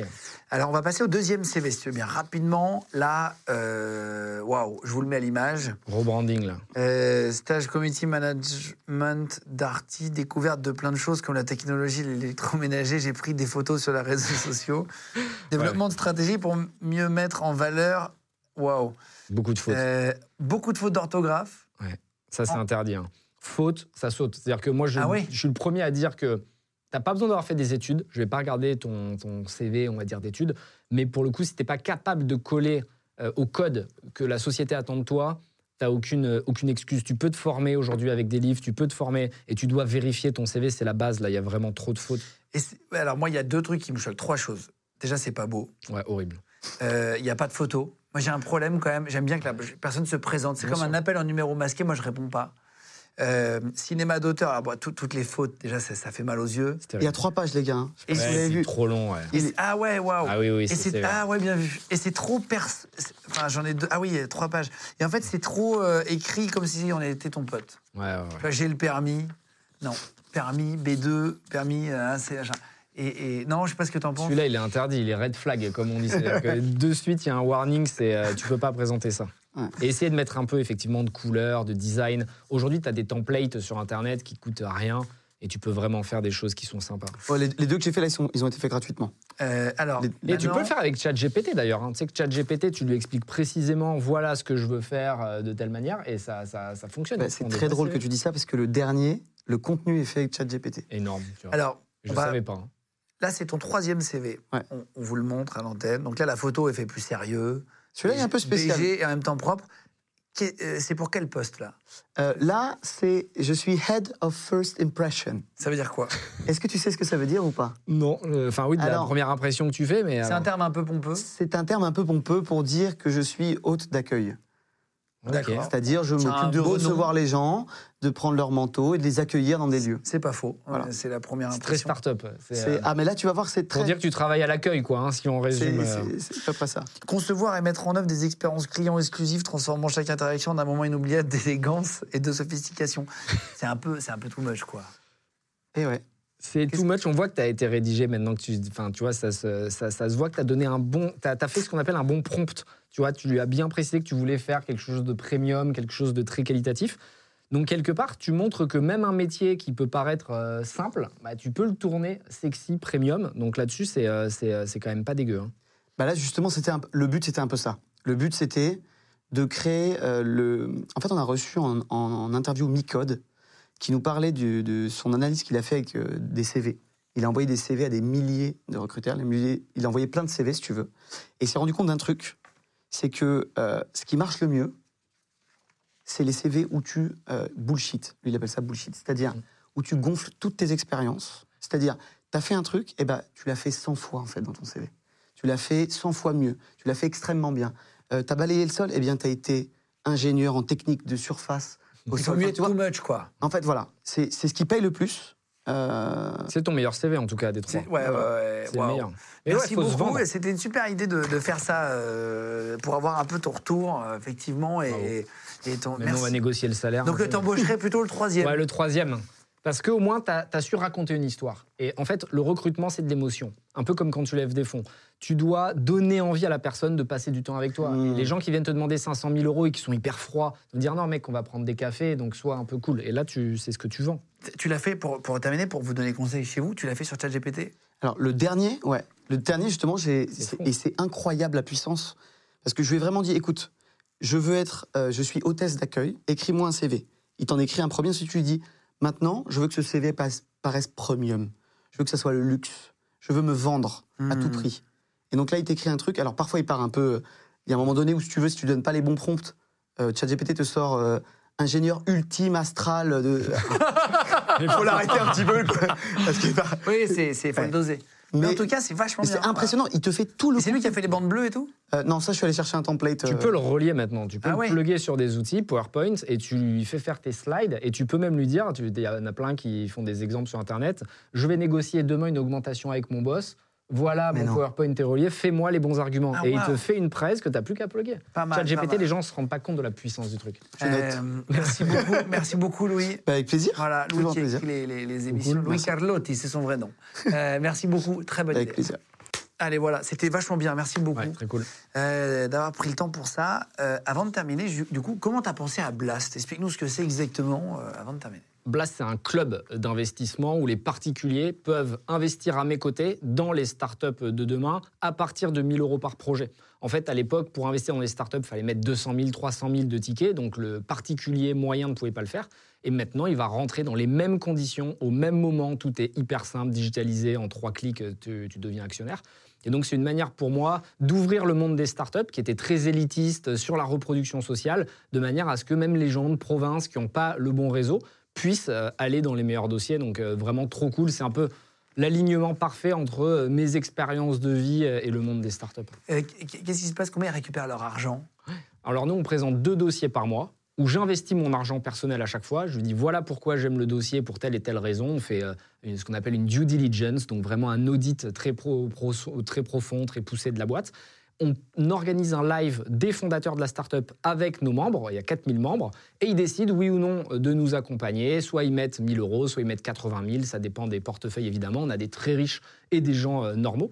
Et ça nous permet de récolter euh, 3 millions, 4 millions, 5 millions par tour, en sachant qu'on investit 100 millions par an euh, dans des startups françaises. Donc c'est gros, hein, ça fait de nous un des plus gros investisseurs.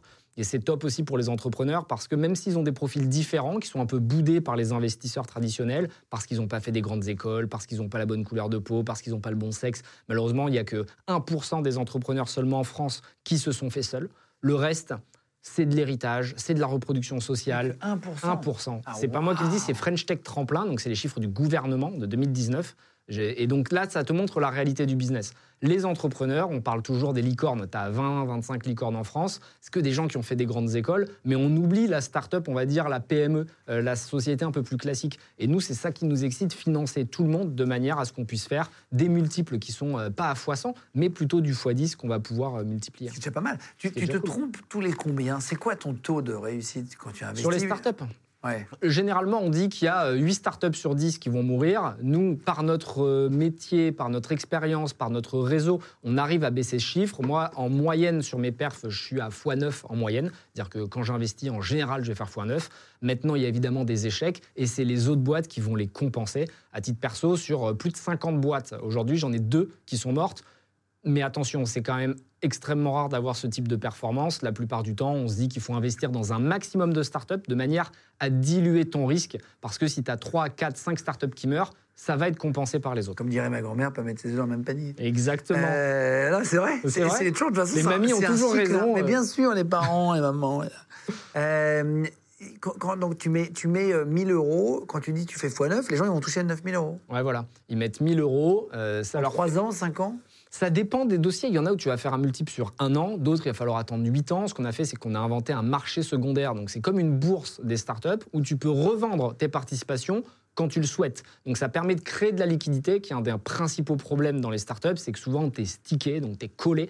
Et tu vas pas pouvoir vendre pendant 8 ans. Nous, ça permet entre les membres et les non-membres de revendre leur participation et, et c'est pratique pour ceux qui ont besoin d'argent. Tu dis que les gens les plus intéressants sont ceux qui ont souffert des cicatrices du vécu, Euh, qui ont été abîmés. Quoi. Ouais. Moi, j'aime les gens qui ont euh, des marques de la vie euh, parce que ça les rend forts, parce que ça les rend intéressants, que tu apprends à leur côté. Malheureusement, les gens qui sont euh, trop lisses, dès qu'ils vont être confrontés à un problème, ils vont craquer, ils vont céder, ils vont pleurer, ils vont se plaindre. Donc moi, j'aime les profils de vie un peu atypiques, j'aime les gens qui ont souffert, parce que c'est dans la souffrance que tu trouves aussi la capacité d'aimer après et d'avoir la satisfaction. Quelqu'un qui n'a jamais souffert ne peut jamais véritablement être heureux. Euh, Parce qu'il sait pas ce que c'est. Moi, parfois, j'ai des potes qui se plaignent. Je dis, toi, tu te rends pas compte, mec. On savait pas comment bouffer, nous, à la fin du mois. Et ça, c'est la réalité. Et quand tu l'as connu, le moindre petit plaisir te paraît incroyable. Euh, mes amis aujourd'hui qui ont euh, beaucoup plus d'argent, ils comprennent pas que je suis émerveillé quand le vendredi soir, je peux me, me commander une pizza sur Uber Eats. Je suis trop content, tu vois. Je suis frais. J'ai ma pizza. Et en fait, je l'achète sans réfléchir, qu'elle coûte 15 balles, 20 balles, 30 balles. Et rien que ça, pour moi, c'est un luxe. Je me mets devant Netflix, je m'achète euh, Naruto sur la PlayStation. Je suis trop content, tu vois. Avant, quand j'achetais un jeu, euh, euh, je réfléchissais six mois si je pouvais me le permettre. Donc, euh, Oui, là, tu peux t'acheter le jeu que tu veux. Ouais. Et si tu veux prendre un supplément chorizo, tu peux le faire. je me le mets détente. sans, sans souci. Exactement. Euh, non, mais c'est vrai, en plus, c'est les plaisirs simples où Hyper tu te restreins pas. Mais ouais, il genre faut de être capable d'apprécier ces trucs-là, c'est la clé. Euh, dans, dans les articles, il est écrit que ta fortune est estimée à, à 100 millions d'euros à peu près. Qu'est-ce que ça te change réellement si tu dis que tu bois pas, tu, tu machin, tu fais très attention, etc. À part les jeux de play et les pizzas le vendredi soir, qu'est-ce que ça a changé dans ton quotidien? Est-ce que tu as fait des cadeaux à, Mm, à ta famille? Est-ce que tu as Qu'est-ce que tu fais avec ça? Toi, personnellement, je parle pas d'autres, enfin, de, de ton côté entrepreneur, je parle du côté personnel. Déjà, ça te déstresse, ça t'enlève un poids incroyable parce que tous ceux qui ont connu la pauvreté savent que ce qui est horrible, c'est de pas savoir de quoi demain est fait, de pas savoir comment tu vas payer ton loyer, de recevoir un courrier, de te dire ah désolé, on s'est trompé, vous nous devez 300 euros en plus. Et là, ça te casse dans ta projection du mois. Et avoir cette liberté de savoir que tu peux payer tes crédits, tes loyers, tes voitures, tes vacances, c'est incroyable. Ça te donne une grande bouffée d'air frais. Bizarrement, je pensais que ça allait euh, aussi me faire du bien mentalement et, me calmer au travail, mais ça me donne encore plus une envie de vengeance. Euh, j'ai un peu comme Naruto, pour ceux qui connaissent, tu le dragon à neuf queues là, à l'intérieur qui sort de temps en temps, et j'ai toujours cette haine qui me donne envie d'aller plus loin, de faire plus, et plus je gagne, plus je réalise à quel point la vie est injuste, vraiment profondément. Et donc j'essaie de me concentrer sur des plaisirs simples et je vais pas lésiner sur le confort perso. Typiquement, euh, j'ai un chef qui me fait à manger. Tous les soirs, je reçois les plats euh, par, euh, par un livreur. Le lendemain, j'ai que des plats super frais, bien cuisinés. Ah, tu te fais livrer, t'as un chef, Ouais. comme un chef à domicile On est un chef livre. avec des potes et en fait, on partage un chef avec des potes et on se fait livrer tous les soirs nos, nos repas. On habite à peu près dans le même quartier. Euh, Et ça, c'est un plaisir que j'adore. Je vais avoir le meilleur matelas possible, un matelas qui coûte 10 000 balles, euh, qui fait 2 mètres sur 2 mètres, où j'ai par-dessus un surmatelas avec une intelligence artificielle qui va pousser la bonne température en fonction de ton corps avec des capteurs thermiques. Vraiment, je vais dans ces plaisirs qui sont importants pour moi de bien dormir, bien manger, euh, tu vois, boire de l'eau, pas de drogue, pas d'alcool. Vraiment mon quotidien. Jamais d'alcool?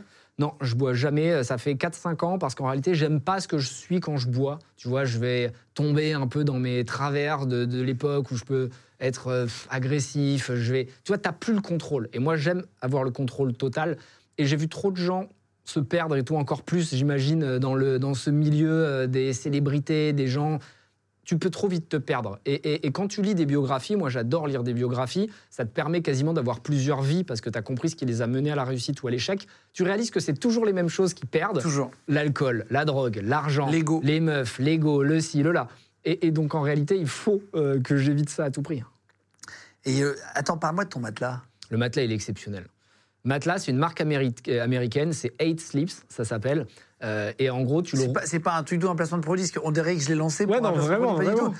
Mais ça coûte 10 000 balles, mais en même temps, c'est le truc le plus intelligent à faire, acheter un bon matelas dans sa Incroyable. Le matelas, donc déjà, tu achètes un gros matelas de 2 mètres sur 2 avec un surmatelas. Super important d'avoir un surmatelas qui Nuage. fait un peu un effet nuage. Et par-dessus, tu mets 8 Sleep, donc qui est une sorte de pod, ils appellent ça un pod, qui est relié à de l'électricité, il y a de l'eau à l'intérieur. Et ça t'envoie une couche d'eau microfine dans le surmatelas.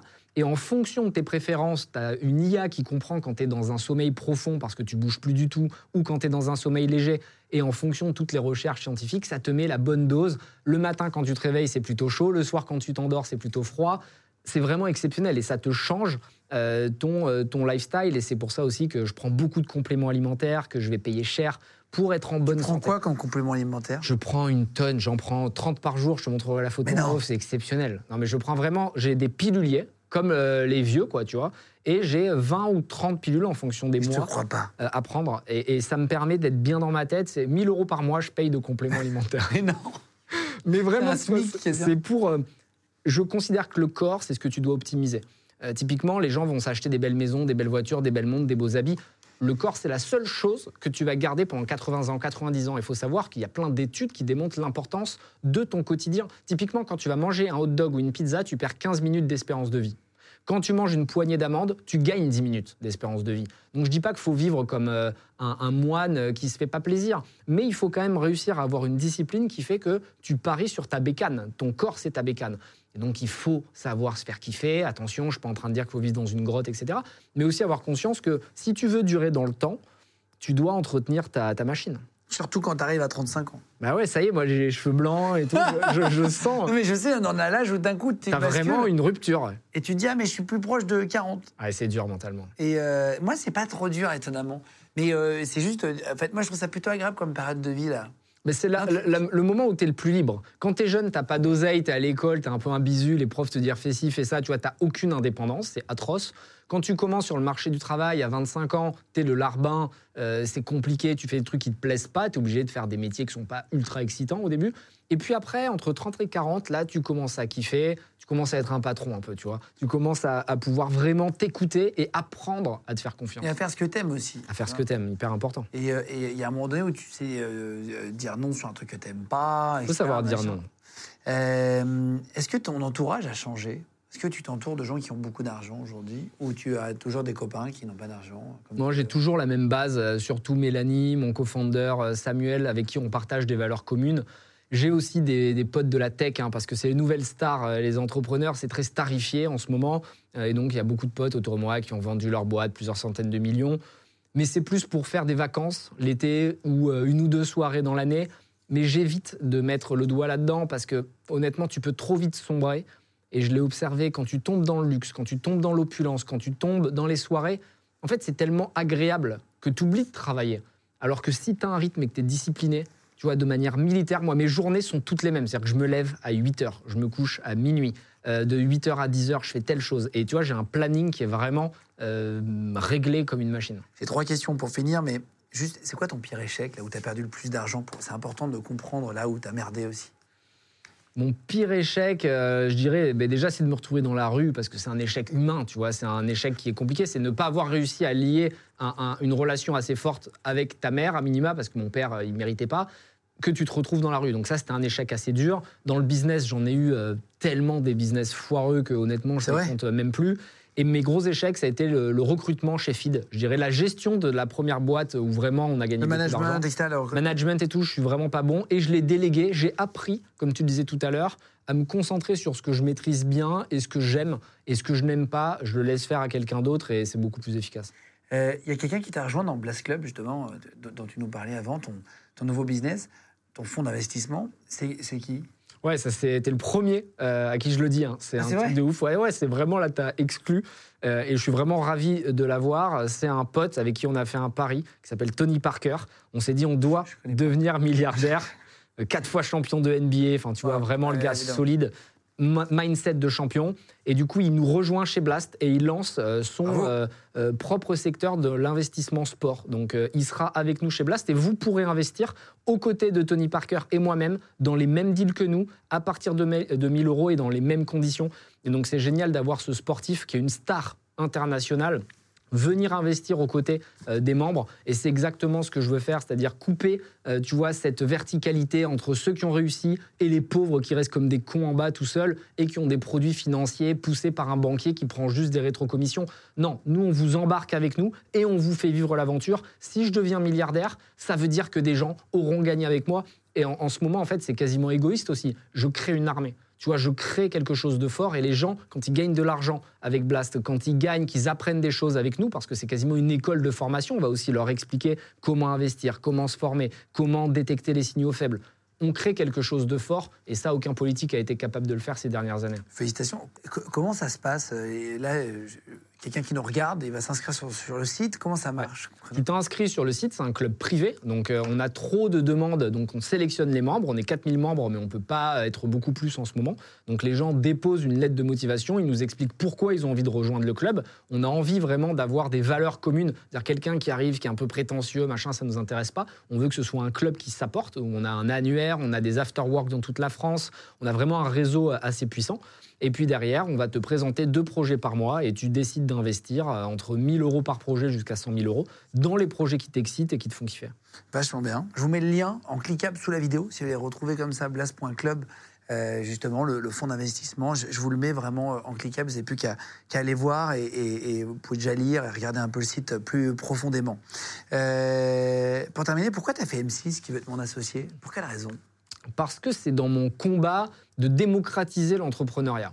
Tu vois, moi, j'ai fait un bouquin qui en parle, je fais beaucoup de contenu sur les réseaux sociaux, j'essaie de prendre la parole, je vais beaucoup dans les écoles, dans les associations pour dire aux jeunes, une nouvelle voie est ouverte. Ne restez pas euh, dans euh, euh, votre tristesse, ne restez pas dans la peur de vous lancer. Et M6, elle a fait une émission, ils ont fait une émission incroyable qui montre différents destins, différents profils, oser, essayer, échouer parfois mais euh, réussir euh, de temps en temps. Et en tant qu'investisseur, même si tu vois, on va mettre un million, un million et demi par saison, et c'est vraiment notre argent. Les gens pensent que c'est un divertissement, mais en réalité, on investit euh, notre argent. Ça permet d'envoyer un message d'espoir aux jeunes. Et d'ailleurs, l'émission cartonne, c'est un record chez les jeunes parce qu'on voit de l'énergie, on voit de la tentative, et la France en a besoin. Sur, Twitter, il y en a qui te trouvent dur et qui disent ouais, il est dur et tout, Anthony, machin, j'ai regardé. Toi, t'es un patron plutôt dur?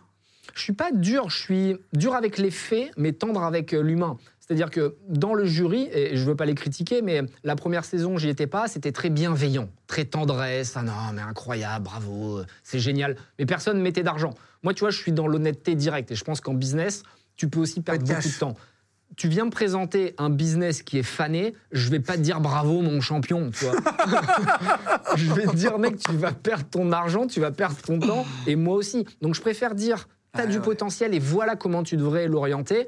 Et au final, tu fais gagner du temps aux gens. Et ça ne veut pas dire que tu n'es pas bienveillant, ça veut dire que tu es juste direct. Tu fais gagner du temps aux gens, exactement. Euh, bah, dernière question, ta vie personnelle, tu arrives à, malgré tout cela, euh, tu n'as pas d'enfant aujourd'hui? Non. Euh, tu en veux? Tu as, envie d'avoir une vie de famille ou tu n'as pas le temps? C'est quoi ton... J'ai pas envie pour le moment, parce qu'en fait, j'ai des objectifs euh, qui sont tellement gros, à savoir le milliard, remettre la méritocratie au cœur de la société, déclencher une révolution. Tu vois, mon objectif, c'est que mon milliard serve à mettre le feu aux poudres. Je veux que le pays euh, se rebelle. Je veux que le peuple, au sens large et noble du terme, réalise qu'il a le pouvoir. Tu vois, et qu'aujourd'hui, on est dirigé par des politiques qui n'ont aucune légitimité, aucune crédibilité, qui n'ont jamais travaillé, qui vont nous expliquer ce qu'on doit faire alors qu'ils ne se l'appliquent pas à eux-mêmes. Et plus je gagne d'argent, plus je suis confronté à ces politiques, plus je leur parle dans les dîners. C'est absolument absurde. C'est-à-dire que les gens, s'ils voyaient la réalité des gens qui nous dirigent, ils seraient outrés. Les gilets jaunes, ils y ont été parce que le, prix de l'essence a un peu monté. S'ils voyaient ce que moi je vois, ce serait terrible. Il y aurait une, une, guerre dans le pays. Et, depuis que je suis jeune, je vois cette haine monter, que ce soit dans les banlieues, que ce soit dans les milieux pauvres, mais même dans la classe moyenne, parce que la classe moyenne, c'est souvent celle qui se fait le plus défoncer, souvent celle qui travaille et qui en plus n'a pas les moyens de vivre parce qu'ils ont trop d'impôts. Et en réalité, je pense que de notre vivant, de notre génération, toi et moi, on va vivre un chamboulement massif et que la politique va être amenée à changer parce que la droite, la gauche, toutes les extrêmes c'est terminé. Tu vois, les jeunes n'y croient plus. Ils ont besoin d'avoir du sens, ils ont besoin d'avoir des gens qui leur ressemblent de manière à redresser le pays, mais il faut le faire très rapidement. Tu feras quoi avec ton milliard? Justement, je financerai euh, des, personnes qui ont envie de changer les choses, je financerai des jeunes euh, qui croient dans leurs rêves. Et en fait, trop souvent, euh, les personnes ne réalisent pas l'impact qu'ils peuvent avoir. Je considère qu'on a tous une puissance illimitée en nous et que si on veut faire de belles choses, personne ne peut nous arrêter. Et clairement, ce milliard, je sais que ça va être une arme, mais dans le sens positif du terme. Je le cramerai avant de mourir, j'en ai pas besoin. Je veux qu'il serve à quelque chose et je veux continuer à avoir de l'impact euh, autour de moi. Tu parlais de politique, dernière question, j'en rajoute une dernière, mais c'est intéressant. Tu as envie d'en faire? Non, pas dans le sens euh, politique euh, d'aujourd'hui, tu vois, parce que c'est de l'hypocrisie. On a vu Bernard Tapie, en parlait au début, comment ça a fini avec lui. C'est un monde d'hypocrites, un monde de requins, de menteurs. Euh, et, je pense que ça va évoluer. Et quand ça aura évolué, là, potentiellement, je serai chaud pour m'impliquer, je serai là pour utiliser mon argent. Parce qu'au final, si tu peux laisser une trace dans l'histoire, si tu peux laisser une trace et avoir à ton modeste niveau changé un petit peu les choses, là, ta vie prend du sens et tu peux mourir, tu vois, euh, tranquillement à la fin. Ça va évoluer quand? Je pense que d'ici 10 ans, il va y avoir de gros, gros bouleversements. Ah oui, c'est vrai? Ouais. 2027-2032 déjà, tu votes pour qui tu peux voter pour personne. Il n'y en a pas un qui est crédible. C'est que des flûtes. Tu vois, c'est des peintres. Euh, il n'y en a pas un qui doit prendre le pouvoir. Il n'y en a pas un qui a eu géré des responsabilités. C'est tous des produits de la reproduction sociale. C'est des gens qui n'ont aucune crédibilité, qui n'ont pas travaillé. Il y en a, ils ont 30 ans, ils viennent t'expliquer comment faire.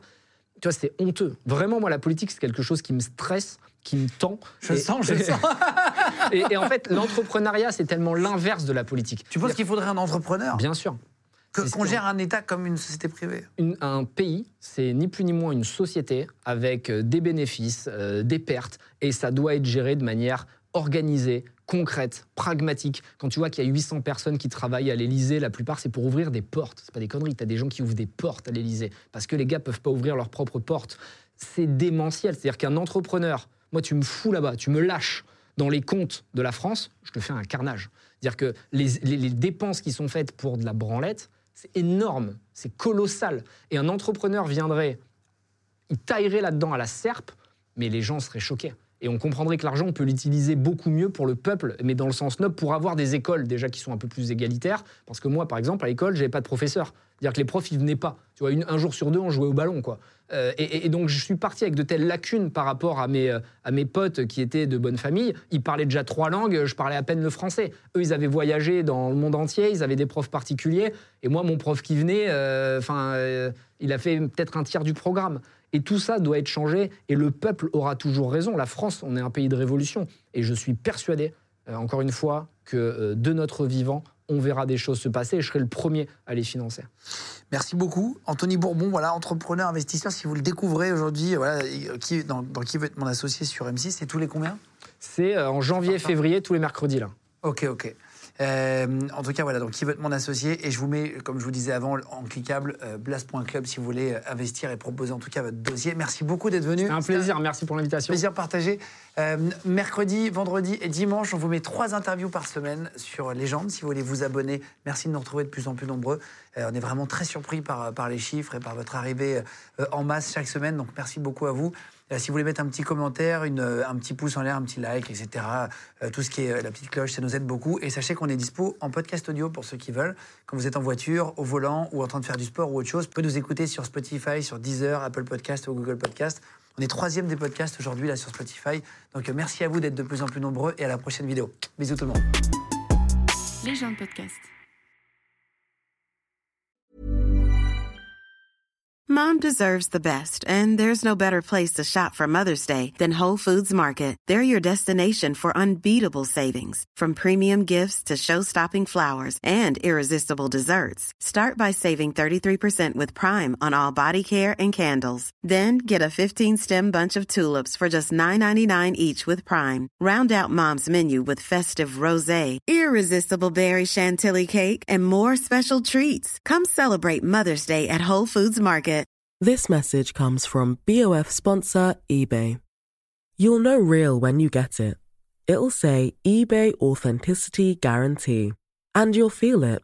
Maybe it's a head turning handbag, a watch that says it all, jewelry that makes you look like the gem, or sneakers and streetwear so fresh every step feels fly. eBay gets it. So look for the blue check mark next to that thing you love and be confident that every inch, stitch, sole, and logo is checked by experts. With eBay Authenticity Guarantee, you can trust that feeling of real is always in reach. Ensure your next purchase is the real deal. Visit eBay.com for terms. Vous venez d'écouter un épisode de Légende. Retrouvez cette interview et toutes les autres sur nos réseaux sociaux, YouTube, Instagram, Snapchat et TikTok. Vous tapez Légende, L-E-G-E-N-D. Et si vous avez aimé ce podcast, abonnez-vous et pensez à lui mettre 5 étoiles. Merci.